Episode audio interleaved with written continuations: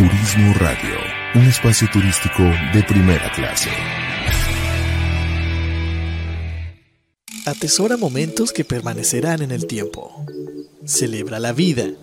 Festeja sin pretextos. Viaja y comparte. Reserva tu viaje ideal según tu estilo de vida. Reserva en www.faceprice.com.mx. Tu propio estilo, tu propio ritmo, con tu propia visión de viajar. La experiencia de viajar está en un clic.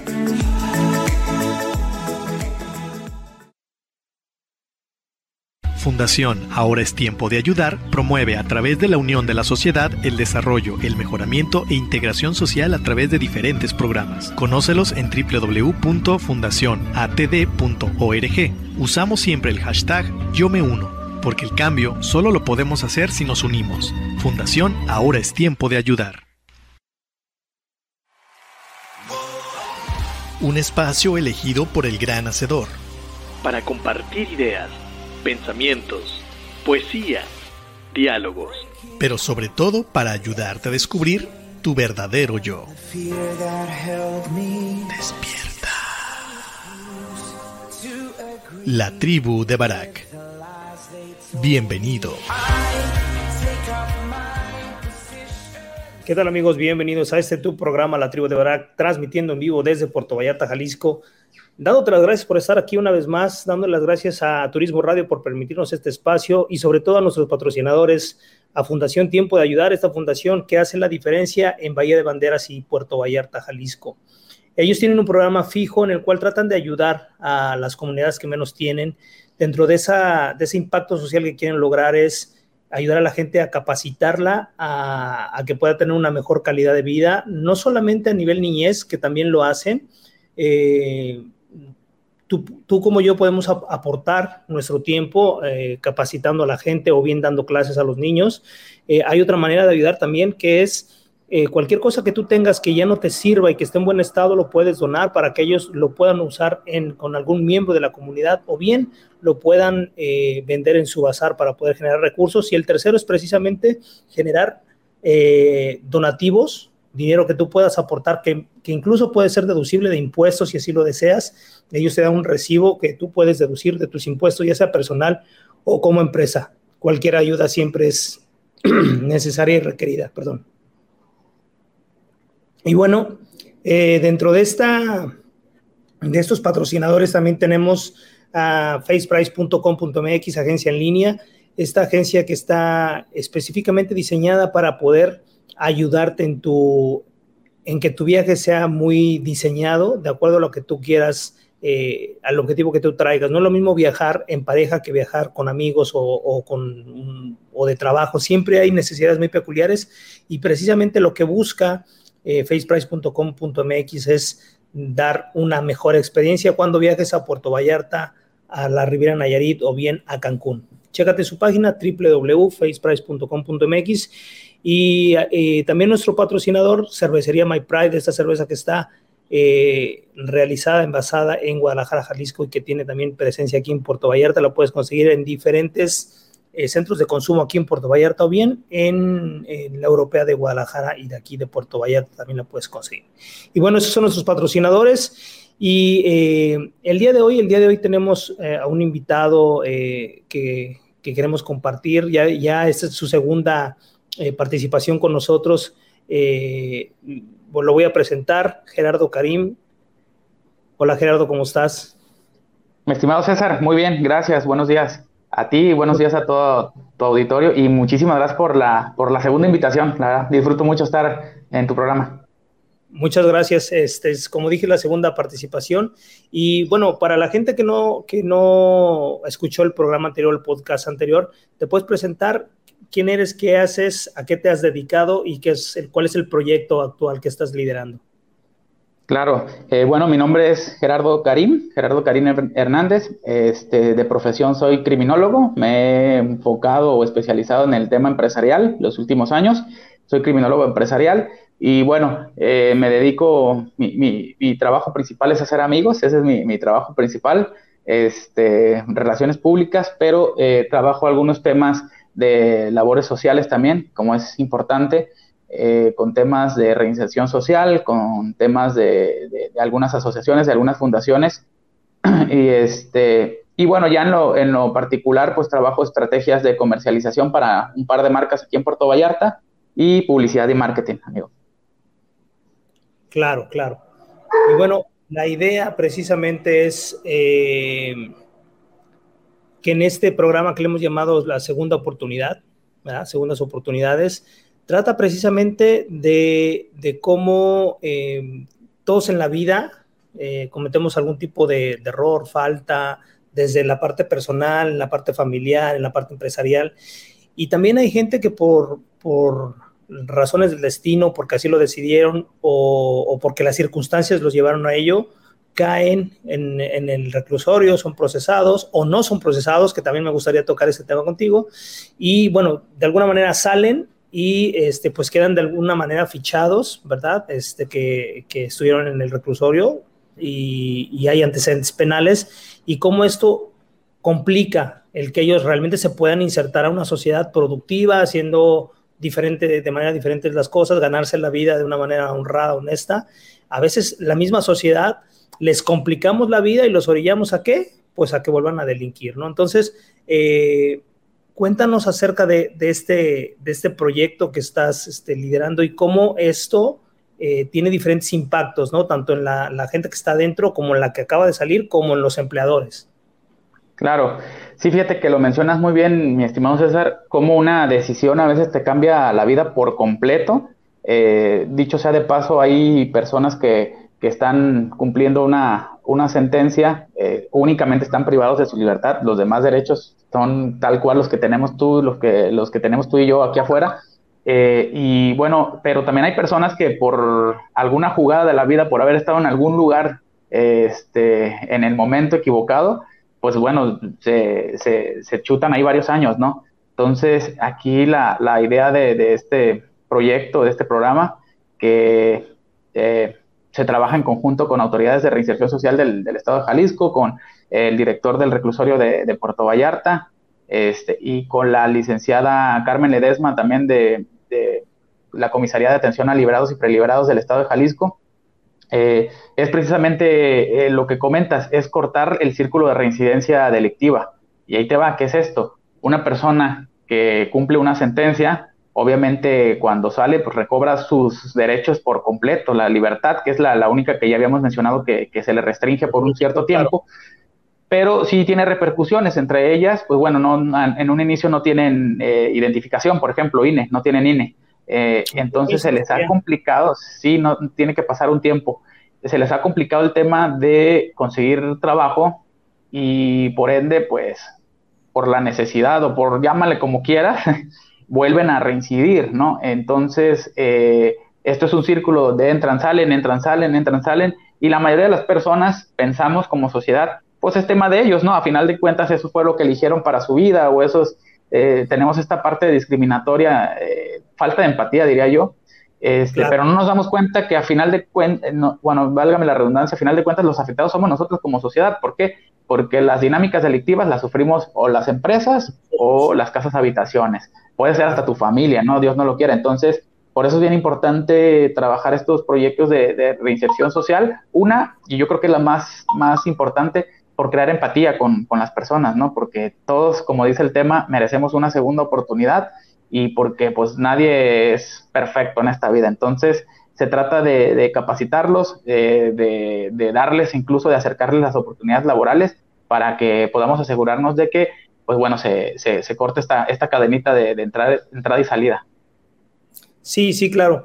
Eh, no sabía eso del INE, fíjate qué importante el, el que tal vez te hablo yo como empresario, yo nunca he pedido carta de antecedentes penales a mis empleados. Nunca. Por la razón que quieras, ¿eh? por desconocimiento, por lo que fuera. Pero si alguien no me trae un INE, pues no le puedo dar de alta su, su, inserción en el Seguro Social y todo ese, todo ese rollo. Fíjate qué importante de algo que, no, no, tenía, no tenía ni idea cómo puedo sin querer o cómo, cómo el sistema sin querer más, porque no soy yo, es el sistema, le está le está cortando la posibilidad a alguien literalmente buscar un trabajo, el, que sea, ¿no? ¿Hay, ¿Hay, alguna alternativa para eso o, cómo, lo, cómo se puede manejar? Mira, fíjate que obviamente esto ha sido un problema de, generación en generación. Es bien cierto que el mismo sistema pone un freno para, la, reinserción social, que es irónico, ¿no? Hablamos de que el mismo sistema necesita reinsertar a estas personas a la sociedad eh, y de cierta forma ellos mismos son los que le ponen el freno junto con la sociedad. Ojo, es un trabajo en equipo también, ¿no? Eh, pero ellos eh, creo que pasa un tiempo para que puedan sacar su, su, su INE pero pues hablamos de que inmediatamente ellos tienen que emplearse para poder ser económicamente sustentables, ¿no? Y poder, eh, de cierta forma, pues integrarse de nuevo a la sociedad, eh, el tema sociolaboral o incluso empresarial. Entonces, eh, la Carta de No Antecedentes Penales sí ha sido un cáncer, yo le llamo un cáncer para la reinserción social, este, un tema recaudatorio que muchas personas y ojo, muchos empresarios dicen, oye, pero si yo necesito saber qué personas están eh, trabajando conmigo, de dónde vienen o por qué han estado en este tipo de situaciones. Aquí la idea es, eh, mi estimado César, eh, como ya te decía, no nada más trabajar con las personas que ya fueron liberadas, sino con los que aún están este, internos, ¿no? Los que les falta algún tiempo para salir, como, pues bueno, creando alternativas para que ellos se puedan sostener una vez terminando condena de manera empresarial, es decir, que emprendan, tienen muchísimos talentos y estando encerrados varios años, como que los desarrollas aún más. Entonces, eh, la, idea es que puedan tener esta identidad empresarial, que puedan saber que, conocer las herramientas que tienen a su alcance para poder desarrollarlas una vez que salgan y crear un emprendimiento eh, de calidad, sobre todo.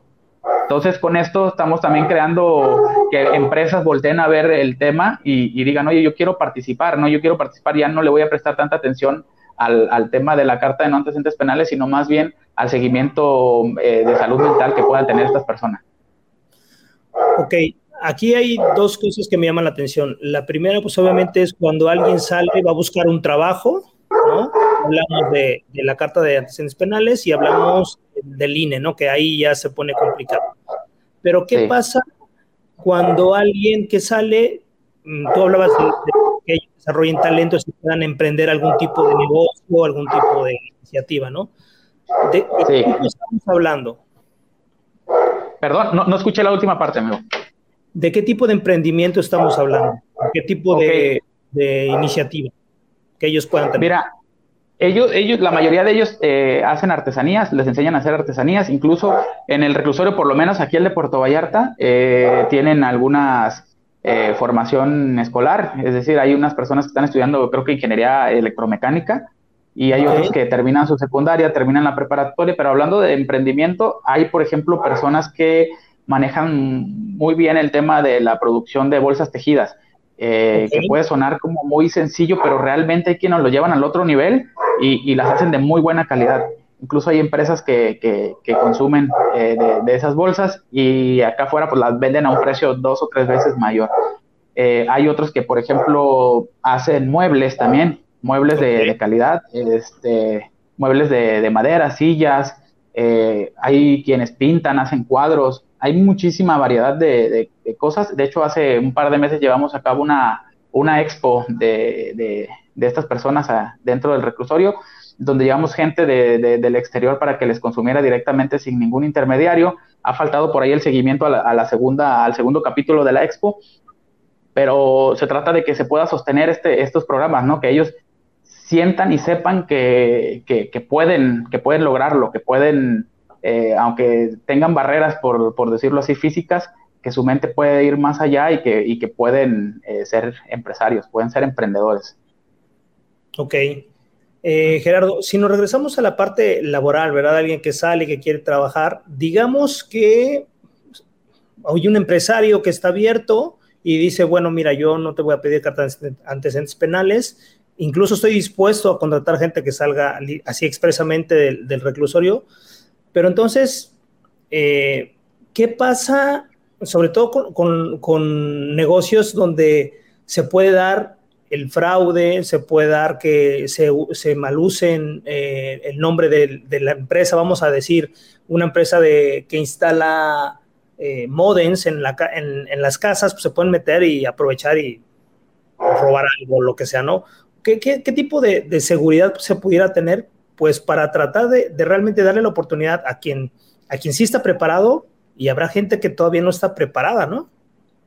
Sí, claro, mira, hay, hay gente que va a ser institucional todo el tiempo. ¿Qué quiere decir? Hay quienes han cometido o, no, no aprenden de la experiencia, ¿no? Entran una, salen, entran, salen, entran, salen, entran, e incluso hasta cuando se les da la oportunidad, ¿no? Entonces, ese tipo de personas obviamente no tiene el perfil para, para poder eh, integrarse laboralmente a la sociedad. Eh, estas personas que, de las que estamos hablando que, que, entrarían en este programa o que se busca que entren en este programa son personas que traen un seguimiento obviamente psicológico este, y que por medio de un, de un dictamen o de un peritaje de una persona profesional, en este caso un psicólogo o un psiquiatra, digo, ya sabes que esta persona ya, y de un criminólogo también, ya está apta para poder eh, integrarse a la sociedad. Ahora, mm, son diferentes las causas por las que ingresan a un reclusorio. Entonces, si tú estás hablando de que el puesto puede ser donde hay, se maneja mucho efectivo y la persona entró por fraude, pues yo creo que sería un poquito incongruente incluso la, la, decisión. Entonces, sí es como segmentarlos, eh, diferenciarlos para saber qué perfil es el que se adapta más decíamos, no porque la oportunidad sea enorme quiere decir que sea para ti, que sea para todos. Entonces, mm, aquí la idea es que también ellos sientan empatía por ese trabajo, no es como que meterlo solamente para que produzcan y, que ellos no estén eh, preparados o no estén interesados en, ese puesto o en esa vacante. Hay algunas empresas que se han interesado en contratar, de hecho se llevó a cabo hace un par de meses una, feria del empleo eh, en el reclusorio, no en la parte adentro, era para los de los liberados. Y, el Hotel Velas Vallarta, que sí lo, lo puedo mencionar, ya lo mencioné, eh, ellos se interesaron, se interesaron y, dijeron sin problema nosotros queremos eh, incidir en esta, en esta responsabilidad social que, se tiene también por, por la no discriminación a personas que están saliendo del reclusorio. Que a final de cuentas es una discriminación también generalizada. No, definitivamente. Yo creo que la sociedad como, como tal eh, nos hemos formado muchos tabús alrededor. Pensamos que toda persona que sale del reclusorio es porque algo hizo y se lo merecía y casi casi que no debería de haber salido, ¿no? Cuando a veces pueden ser incluso gente que está ahí, como tú decías, por estar en el momento equivocado, en el lugar equivocado, y, sin deberla ni temerla salen, y, y, este, y para ellos, pues es el simple hecho de salir y es una luz, pero ¿qué pasa cuando salen y se topan con que ahora ya no pueden ni trabajar ni, integrarse? Creo que es muy complicado.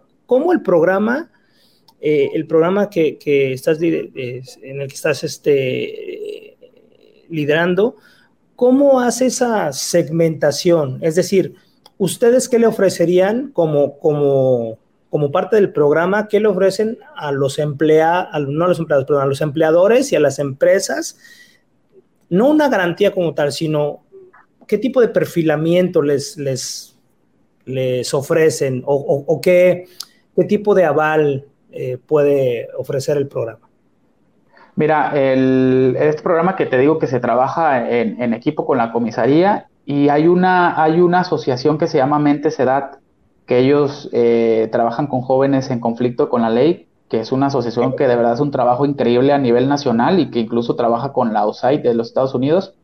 Eh, yo fui parte de una generación de la certificación de terapia cognitivo-conductual con ellos, entonces se pretende darle también esa seguridad al empresario, ¿no? Porque no, no es como, como actuar solamente con el corazón, sino también con la con la conciencia y con la ciencia, sobre todo, conciencia este, de, que ellos van a seguir teniendo un, seguimiento. Mente Sedad da un, un, programa de, que dura tres meses, que es una intervención a este tipo de, personas que han tenido algún conflicto con la ley y se asegura de que, eh, bueno, de manera eh, profesional, pues pueda tener un seguimiento hasta tener ya un dictamen final donde se dice, oye, ¿sabes qué pasó el programa con, con este con satisfactoriamente, entonces sin problema puede quedarse contigo trabajando. Pero ojo, eh, eso que mencionaste hace un momento de las personas que salen y de repente se ven afuera después de 10, 11, 15 años, es un tema de choque mental fuertísimo para cualquiera.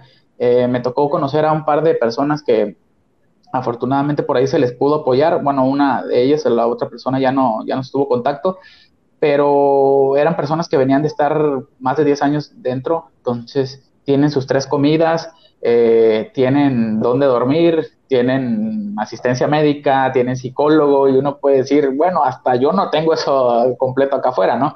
Entonces cuando salen y se topan con que ya tienen que luchar por sus tres comidas, ya tienen que ver por su renta, ya tienen que ver eh, por, por, sus temas de salud y que encima de todo tienen la discriminación de las personas en, encima, es un tema mental fuertísimo que me lo puedo imaginar, este, más no sentir, ojalá nunca, pero eh, sí están aterrados, están aterradas y están vulnerables en ese momento. Entonces, cualquier ayuda que se les pueda acercar, desafortunadamente a veces, eh, o la mayoría de las veces es negativa o es mala, pues lo toman, ¿no? Porque es ahora sí que eh, supervivencia.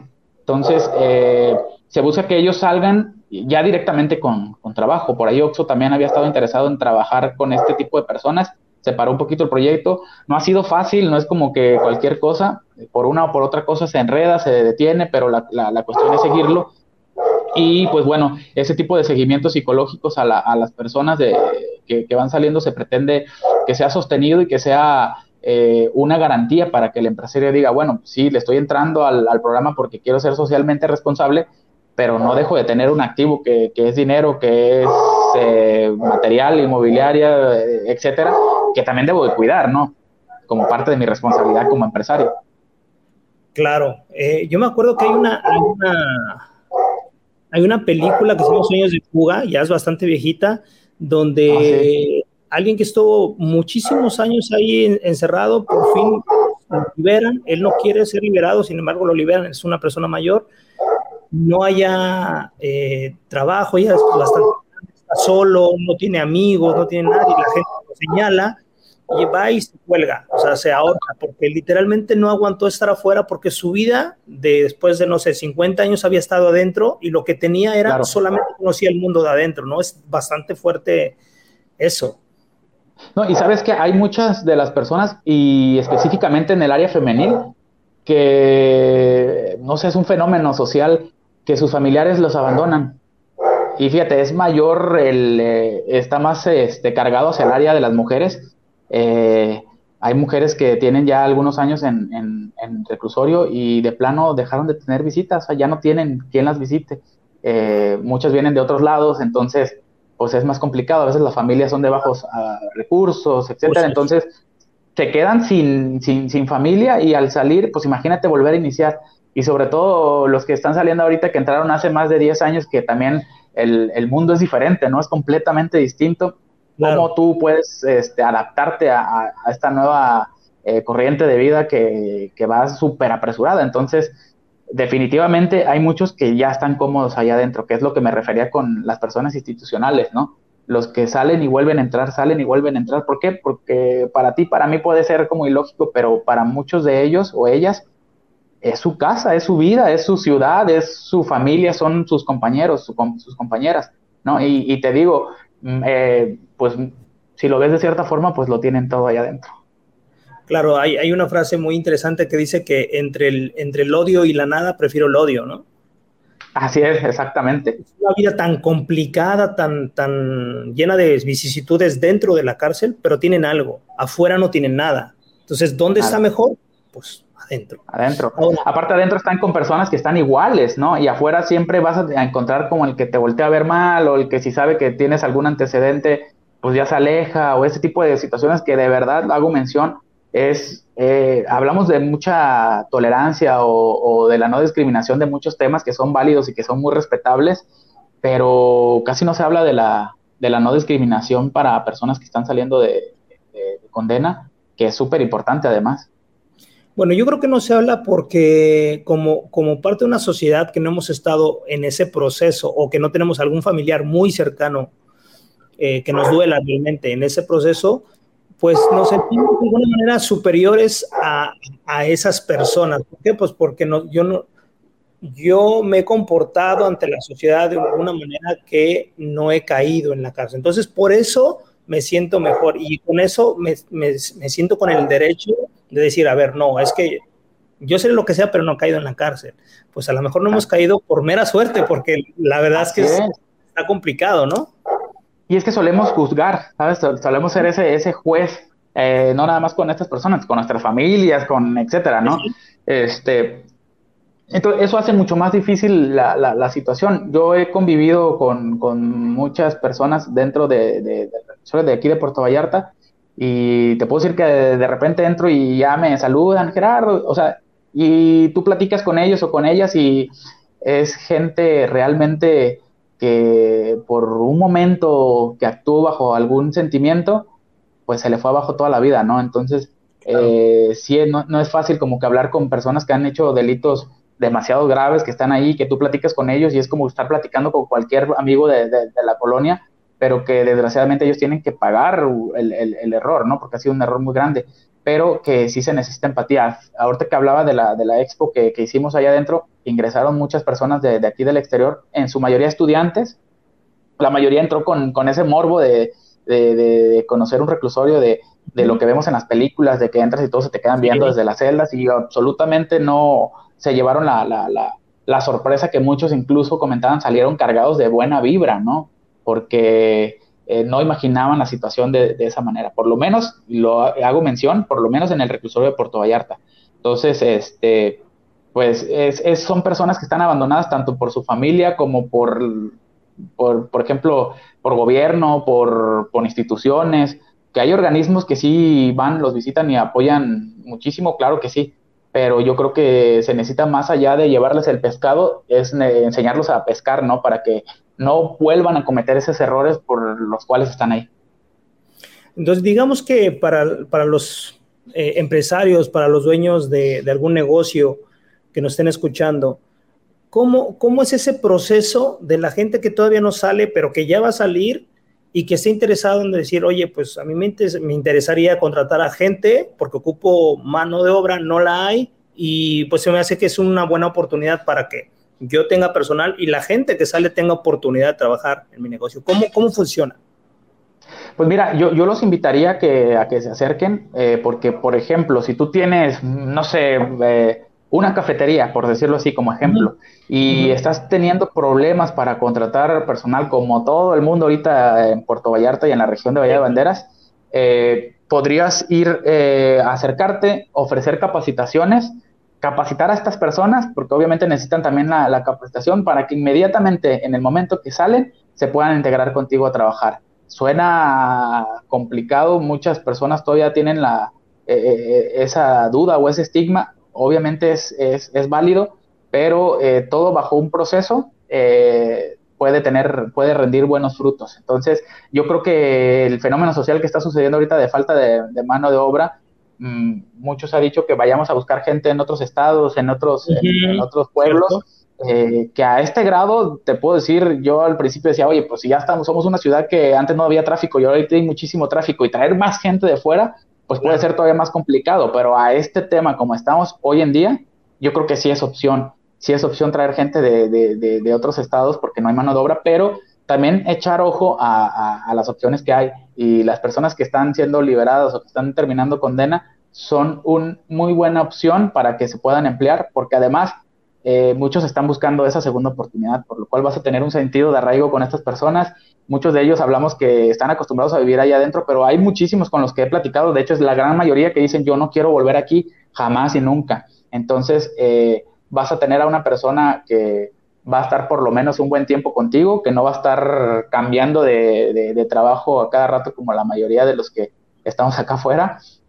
Y, este, y sobre todo, pues vas a tener esa eh, no sé cómo llamarlo, esa carga mental positiva, que muchas veces no le, no le ponemos atención o, no le damos importancia, pero, pero que se siente, se siente rico, se siente bonito poder apoyar a, una persona y que sobre todo también te, te, potencializa como, como persona y como profesional y como empresario. Entonces, eh, yo los invitaría a que se acerquen, a, a que tomen nota de estas, de estas, de estas opciones, hay gente que está buscando su segunda oportunidad y que de verdad no nos cuesta nada dárselas. Va a sonar horrible lo que voy a decir, pero creo Échale. que creo que es hasta por conveniencia, fíjate, una de las cosas que tocabas de mencionar es que la rotación, la rotación que hay en cualquier empresa, yo vengo de la hotelería y sobre todo en la hotelería, este, el promedio de, de, rotaciones es alto y ahora que todo el mundo nos, todo mundo nos queremos, eh, queremos gente y subimos el sueldo y damos más prestaciones y damos más flexibilidad, pues obviamente la gente cambia de trabajo muy fácil, la que tiene esa oportunidad. Pero si tú vas y capacitas a un grupo de gente en el reclusorio, te la traes, tú estás haciendo una excepción de aceptarlos, cosa que en otros hoteles no lo van a hacer, difícilmente se van a ir. porque, Exactamente. Porque porque no tienen como mucho para dónde. Encontraron trabajo contigo, este, le estás pagando lo justo, los capacitaste, pero aparte, eh, ellos no es de que, ah, bueno, me voy ahí porque donde me vaya ahí me van a pedir, ¿qué? Mi carta de antecedentes penales. Y no Exactamente. Pero contigo sí, y tú me aceptas y tú me capacitas. Entonces, hay una lealtad, pero también, aparte de la lealtad, hay una, pues como un tipo seguro de que no se van, no tan fácil se van a ir. Un compromiso, ¿no? Sí, un compromiso, pero aparte del compromiso de, la lealtad que tú generas al darles la oportunidad, al capacitarlos, que creo que, vale mucho, también está la parte en que no es tan fácil para ellos agarrar y decir, me voy al hotel de junto, porque ahí me van a pedir cartas penales y, y, no las tengo. Y aquí tú sabes que yo de dónde vengo y me capacitaste, entonces pues me quedo contigo. Creo. De acuerdo. Mira, yo, yo, creo, mi estimado César, y lo digo con mucho respeto y con mucha humildad, yo creo que ha faltado visión de, de muchos eh, lugares para poder atacar problemas eh, que tenemos en la tela social ahorita que están fuera de control y que si no se hace algo, créeme, en cinco o seis años o en menos, va a estar completamente desfachatado, que es utilizar eh, herramientas como por ejemplo el tema laboral o el tema de, del emprendimiento para combatir problemas con personas en situación de vulnerabilidad. Ahorita estamos hablando de, gente del reclusorio que si se les da eh, cabida, si se les da un lugar, si se les da una identidad, los puedes reintegrar de manera productiva a la sociedad. Pero ¿qué hay, por ejemplo, de los chicos que están en, centros de rehabilitación, por ejemplo, que sufren de la misma situación? ¿Qué hay de las personas que están en un centro de atención a las mujeres, por ejemplo, que vienen de temas de violencia fuertísimos? ¿No? Si tú les das una oportunidad bien dirigida, más allá de solamente seguir dando pláticas en plazas o seguir dando pláticas en escuela, que son estrategias que con todo respeto lo digo, creo que ya son pasadas y que claramente los resultados en las noticias dicen que, ya no van por ahí, eh, yo creo que puedes generar que, puedes generar mejores resultados. En este caso, una persona también que está sufriendo algún tipo de, problemas mentales, eh, que ya tiene un seguimiento, ojo, también muchas personas me van a decir, pues sí, pero tú lo dices desde tu silla, no, no, yo lo digo desde la acción que, se está, que estamos ejerciendo. Hay muchas personas buscando oportunidades, pero que no las hay, que no las encuentran. Entonces, una vez que las encuentran, su vida se puede reivindicar. ¿Qué es lo que pasa con las mujeres que han tenido, por ejemplo, que sufren de algún tipo de violencia? Dependen económicamente de su agresor.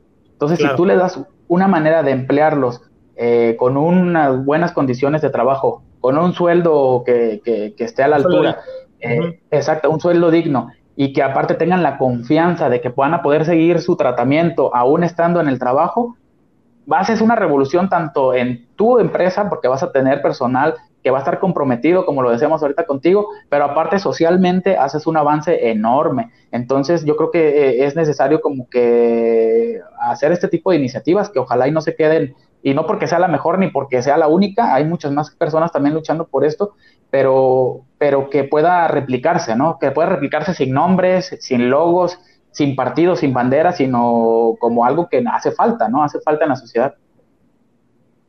Definitivamente sí. Eh, ahorita que estabas hablando, queremos de, repente ser disruptivos en, en, muchas cosas, pero en algo que está ahí, que somos literalmente ciegos ¿no? No, volteamos hacia allá y tiene que ver básicamente por, por, ah, por los tabúes y por la manera en que, cómo miramos como sociedad en general, me incluyo, cómo miramos como sociedad a ciertos grupos de personas, ¿no?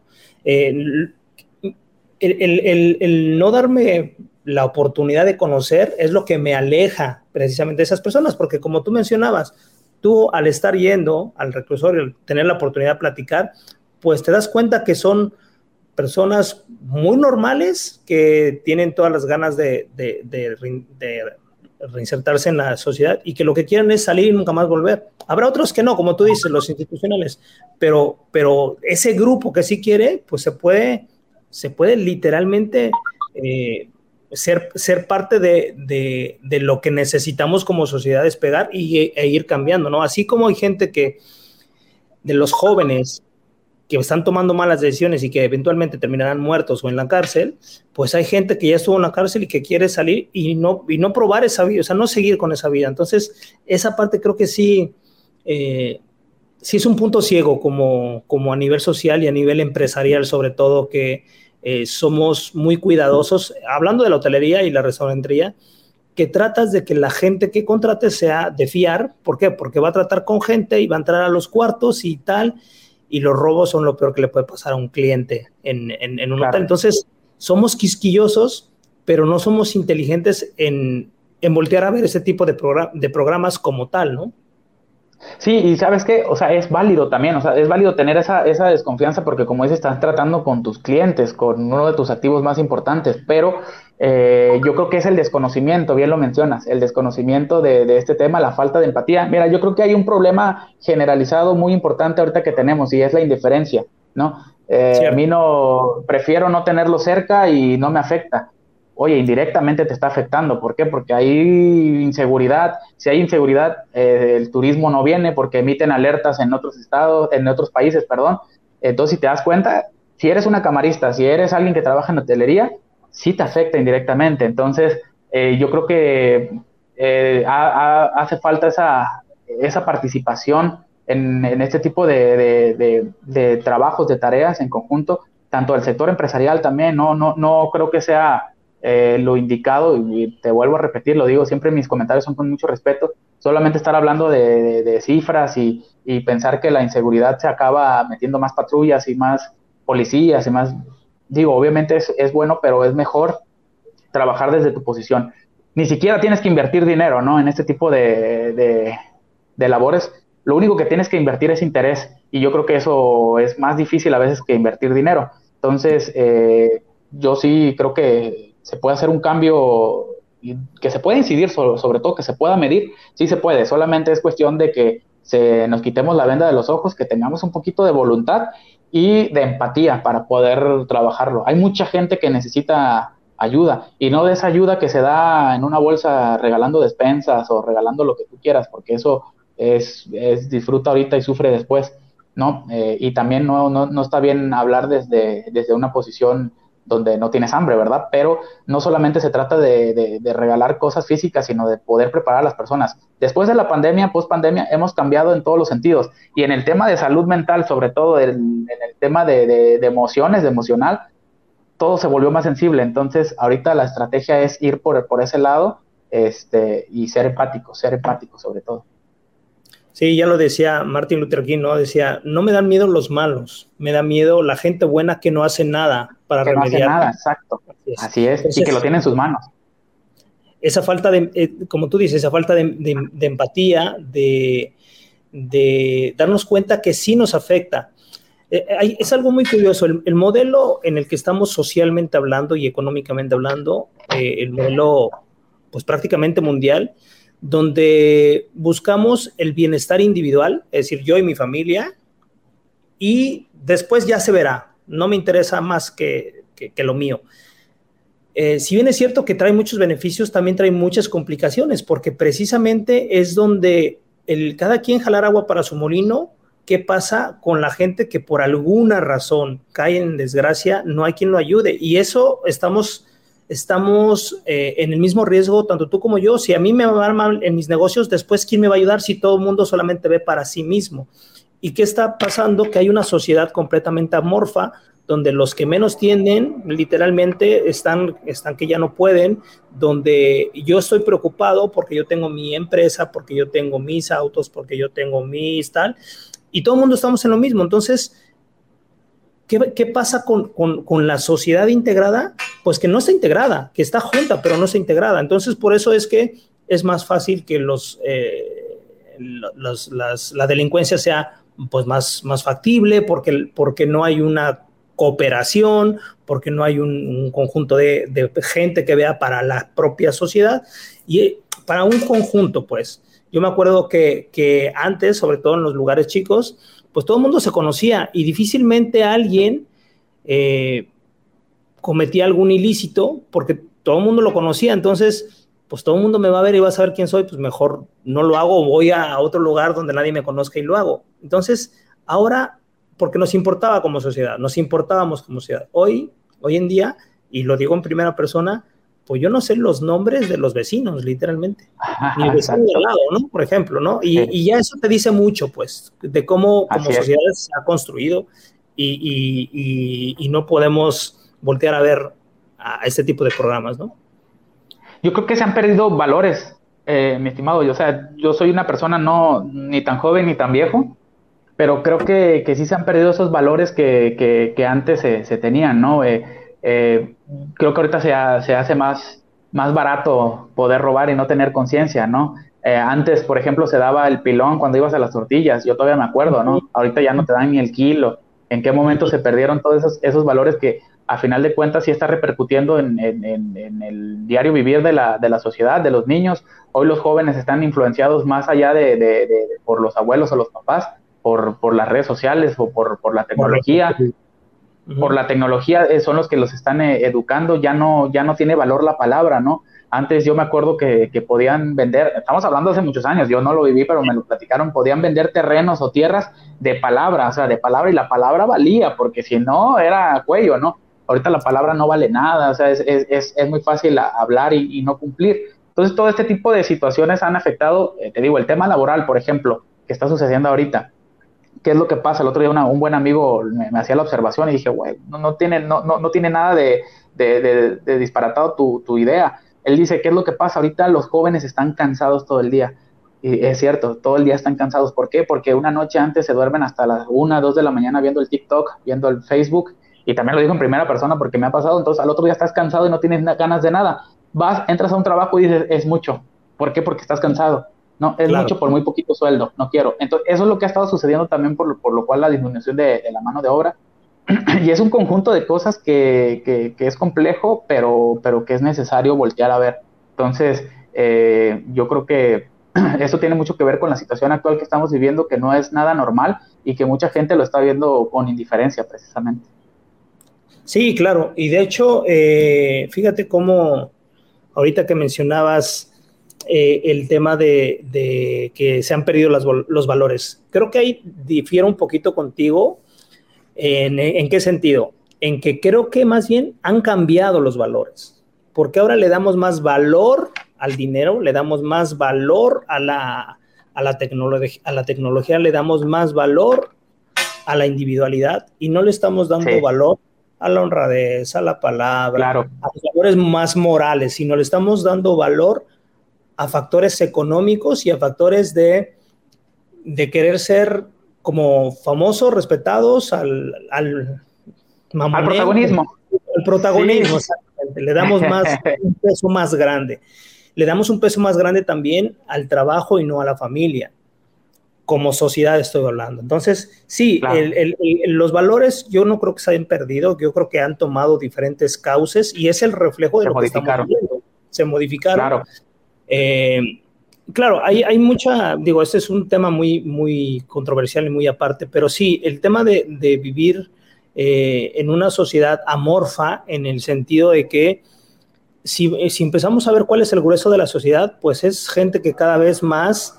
Este, hubo, hubo dos, dos fenómenos. Primero, la gente, había mucha gente pobre y empezó a crecer la clase media. ¿No? Entonces la clase media se fortalece, hay manera de mandar a, la, a, los hijos a la escuela, escuelas privadas, de tener un, mejor nivel de vida y eh, antes no tenías tele y ahora ya tienes hasta tres teles y internet y, vas creciendo y los valores se van cambiando. ¿Por qué? Porque le estamos dando valor a la parte de, de vivir en una casa bonita y tener dos autos y tres televisiones con internet. Y le damos mucho peso a eso y eso ha tenido como consecuencia un, una fractura social. ¿Cuál es la fractura social? El que papás no se entienden con los hijos, no hay una manera de, de traspasar, trasladar los, tus valores que viviste de niño, porque lo que tú le estás modelando son otras cosas, es preocuparse por pagar las cuentas, porque vayas a un buen colegio, porque, porque cambiemos de auto cada cuatro años.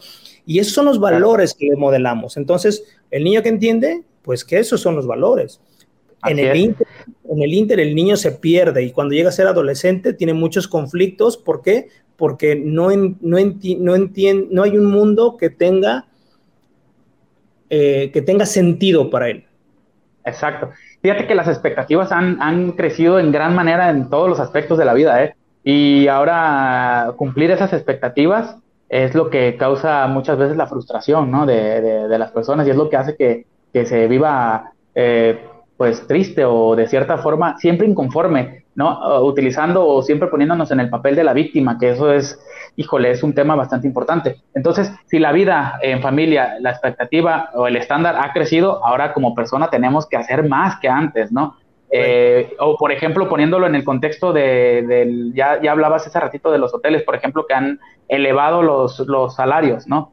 Que muchas personas dicen, wow, pues está bien, pero a la larga puede ser un, un problema, ¿no? Porque también estás elevando el, el estándar de, de, de, cada puesto, por lo cual a cada empresario la mano de obra le va a salir más cara y eso va a hacer que nuestra economía sea más complicada, ¿no? Como que ver las cosas solamente en el aquí y ahora y no tener la visión de más adelante es el problema. Entonces, lo que pasa con el tema de, de, la clase media y la clase baja es que no ven más allá o, no vemos más allá, ¿no? Entonces, eh, la, la, la, la, riqueza no viene de, del tener los bolsillos nada más llenos, sino del poder visionar y el poder tener una idea y sobre todo hacerte consciente de tus temas, de tus problemas para poder solucionarlos. ¿El estándar está muy crecido? Claro que sí. Ahorita, como dices, ya si no tienes dos teles o si no traes un iPhone, por ejemplo, ya te, hasta te ningunean, ¿no? Pero la, la, la, situación es aquí que, que, nosotros que tenemos hijos, pues poder enmendar esta, esta, la, la, lo que está ocurriendo ¿no? con la sociedad. Sí, yo creo que, realmente tiene que ver con, situarnos no solamente en el aquí y el ahora, este, como tú bien decías, sin, embargo, eh, es entendible. O sea, no le puedes pedir a una gente que no tiene para comer hoy que piense a cinco años. O sea, literalmente eh, lo digo en primera persona, no en mi generación, sino en la generación de mi mamá, donde tenía que resolver la comida de hoy. Claro. A veces no para comer. Y ya no de mañana. del día. Exacto. Entonces, tomas decisiones a veces descabelladas, este, no tienes de otra, ¿no? Y a lo mejor no comer tú, pues dices, pues no hay pedo. O no hay problema. Pero los niños, ¿no? Pero, cuando eres un hijo o dos hijos, ya no es, no hay problema. Es, comer como sea. Entonces, esa parte también eh, hay, hay, que entenderla y creo que hay una buena razón del de cómo se dan las cosas. Sin embargo, cuando ya estamos en una, eh, en una clase media donde ya tú, donde sabes que vas a comer del diario, aunque sea frijoles y, y verdurita, pero vas a comer, el problema es que nos entra la avaricia. Y yo tengo un, un programa que dice, que dice, ¿cuánto, ¿cuánto es suficiente? O sea, ¿Cuánto es suficiente ahorita en tu vida? ¿Es suficiente lo que tienes? No, porque quiero tener este, pues, un coche y quiero que mi hija vaya, tienes una hija, ¿no? Que mi hija vaya a un particular. Colegio. Y, claro. y, y, quiero irme a pasear todos los fines de semana. Entonces, y cuando tengas eso, ¿qué más vas a querer? No, pues ahora quiero no irme a, de fin de semana aquí a Vallarta, quiero irme a Cancún o quiero irme a Las Vegas. o sea, nunca es suficiente y eso tiene que ver con, con, el ser humano tiene un sentido de incomplitud que le hemos enfocado hacia la parte material y no hacia la parte literalmente espiritual, como antes era. Antes, bueno, no, en todos los casos, pero antes me refiero, como no había cosas materiales, lo llenabas con religión, lo llenabas con ritos familiares, lo llenabas con cosas más hacia adentro. Eh, claro creo que esa, creo que esa parte también tiene que ver mucho con, con cómo hemos evolucionado en diferentes, en diferentes países, pero hablando de México, que es lo que nos corresponde, a eso, a querer emular un modelo que se nos presentó por medio de, de las películas y ese modelo es la vida americana. Exactamente. Entonces, en, en, la mente como un patrón a seguir y hacia allá vamos. Claro. ¿Y qué es, qué es lo que presenta hoy la vida americana? Jóvenes completamente zafados de, de, de, la familia, no hay un contexto familiar sólido y, y, bueno, balacera cada semana en diferentes estados en las escuelas. ¿Por qué? Pues porque no hay un claro. sentido de vida. No, y aparte ese, ese, vacío del que hablas, yo creo que sí, sí es importante decirlo y digo, cada quien tiene su, forma de verlo, pero el tema espiritual sí es muy, muy importante, ¿no? Cada quien sabe cómo, cómo llena ese, ese vacío, ¿no? Eh, o, o a qué llama espiritualidad pero, eh, por ejemplo, sabemos que la, la, policía es un control social, ¿no? La escuela es un control social, pero la religión es un control social, ¿no? Donde te decían, no matarás, este, no desearás a la mujer de tu prójimo, no robarás, y mucha gente lo veía como, ah, me están dando órdenes, no, era un control social, y antes, si te das cuenta, en un pueblo lo primero que ponían en la plaza era una iglesia, entonces la gente, de cierta forma, hasta por moralidad, tenía miedo de hacer las cosas malas, entonces era un control social. Las redes sociales, la tecnología, todo nos vino a decir Dios no existe, Dios este, es un invento, este, eres tú y estás tú en el mundo. Es muy respetable, pero ese vacío con qué lo llenas, ¿no? Y al no tener ese control social, pues todo se sale literal de control, como estábamos hablando ahorita, balaceras, gente que mata por mil pesos, este, armas por todos lados, eh, cosas que no se veían en otros tiempos, ¿no? Entonces, yo creo que sí es necesario esa parte de la volver a la espiritualidad. Ya, ya, no hay miedo, ya no hay miedo ni temor, que son dos cosas. Ya no hay miedo, exactamente. Ya no hay miedo ni temor, ¿no? El, miedo es a, la represalia, al castigo, y el temor es por amor, ¿no? Por, por, por ser claro, exactamente. Así es, exactamente. Eh, ya nos pusimos a filosofar. Me gustaría regresar, porque se nos está acabando el tiempo, nos, gustaría, me gustaría regresar a, que le pongas nombre un poco al tema de, este programa. ¿Qué es? ¿Dónde se puede contactarlos este, para, los, para la gente que nos escucha o gente empresarios o gente que tenga un negocio y que esté que tenga ganas de, abrir su, su, mente y decir, oye, pues déjame ver por lo menos de qué se trata, ¿no? Sí, claro, mira, e-, es un tema sin fines de lucro. Este, lo iniciamos desde una asociación de la cual este, presido junto con el licenciado Miguel Torres, de, representante legal de Oxo, que se llama MESIC, Alianza Metropolitana de Seguridad Comercio de Puerto Vallarta y Bahía de Banderas. Estamos haciendo la gestión con eh, la Comisaría de Atención a Liberados y Preliberados y obviamente con el mismo se injuria de aquí de Puerto Vallarta que pues las mismas autoridades penitenciarias tienen toda la el interés y la iniciativa de, poder trabajar de esta manera. Entonces, eh, pues pueden comunicarse con un servidor. No sé si puedo dejarte aquí el, número de, teléfono. Es 322 134 9945. Lo vuelvo a repetir. 322-134-9945. Es un programa que, ya lo repito, no tiene fines de lucro.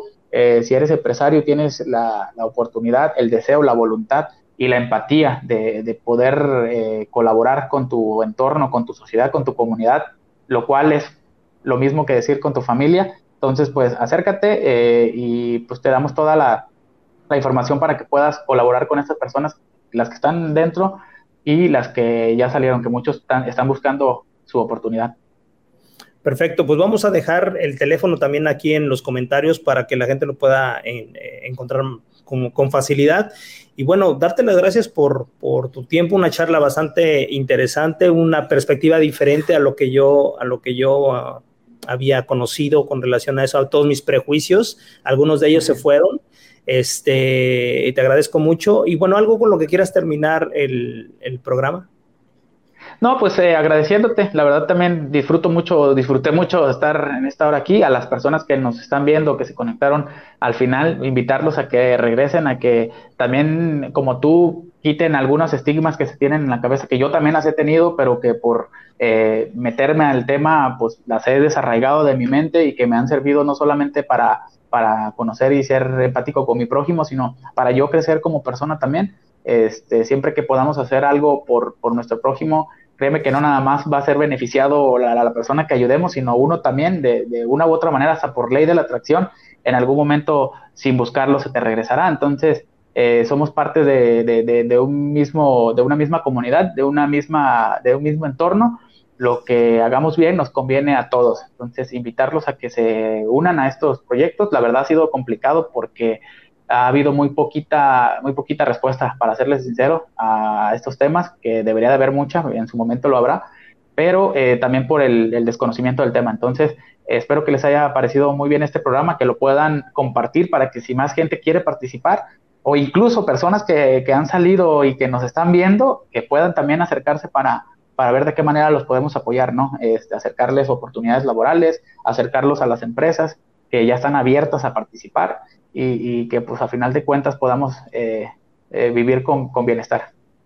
Perfecto, pues te agradezco mucho otra vez eh, tu tiempo, mi estimado Gerardo, un abrazo grande y bueno, pues vamos a, despedirnos dándole gracias también a nuestros patrocinadores, gracias por haber estado con nosotros y bueno, la gente que, nos escucha, invitarlo a que forme parte de la comunidad de la tribu de Barak. En las redes sociales, búscanos como arroba la tribu de Barak. Y en el podcast, en cualquier plataforma de podcast, búscanos como tribu de Barak. También ahí están todos los programas desde que éramos, eh, nos llamábamos Luna Nueva, también ahí están todos los programas. Más de 300 programas, entiendo. Así es que ya tienes para aventarte un capítulo diario en, en un año completo. Gerardo, otra vez muchas gracias. Nos vamos. Cuídate mucho. Que tengas. Gracias, amigo. Muchísimas gracias. Hasta luego. Bendiciones. Bye. Un espacio elegido por el gran hacedor. Para compartir ideas, pensamientos, poesía, diálogos. Pero sobre todo para ayudarte a descubrir tu verdadero yo. Despierta. La tribu de Barak. Te esperamos la próxima semana.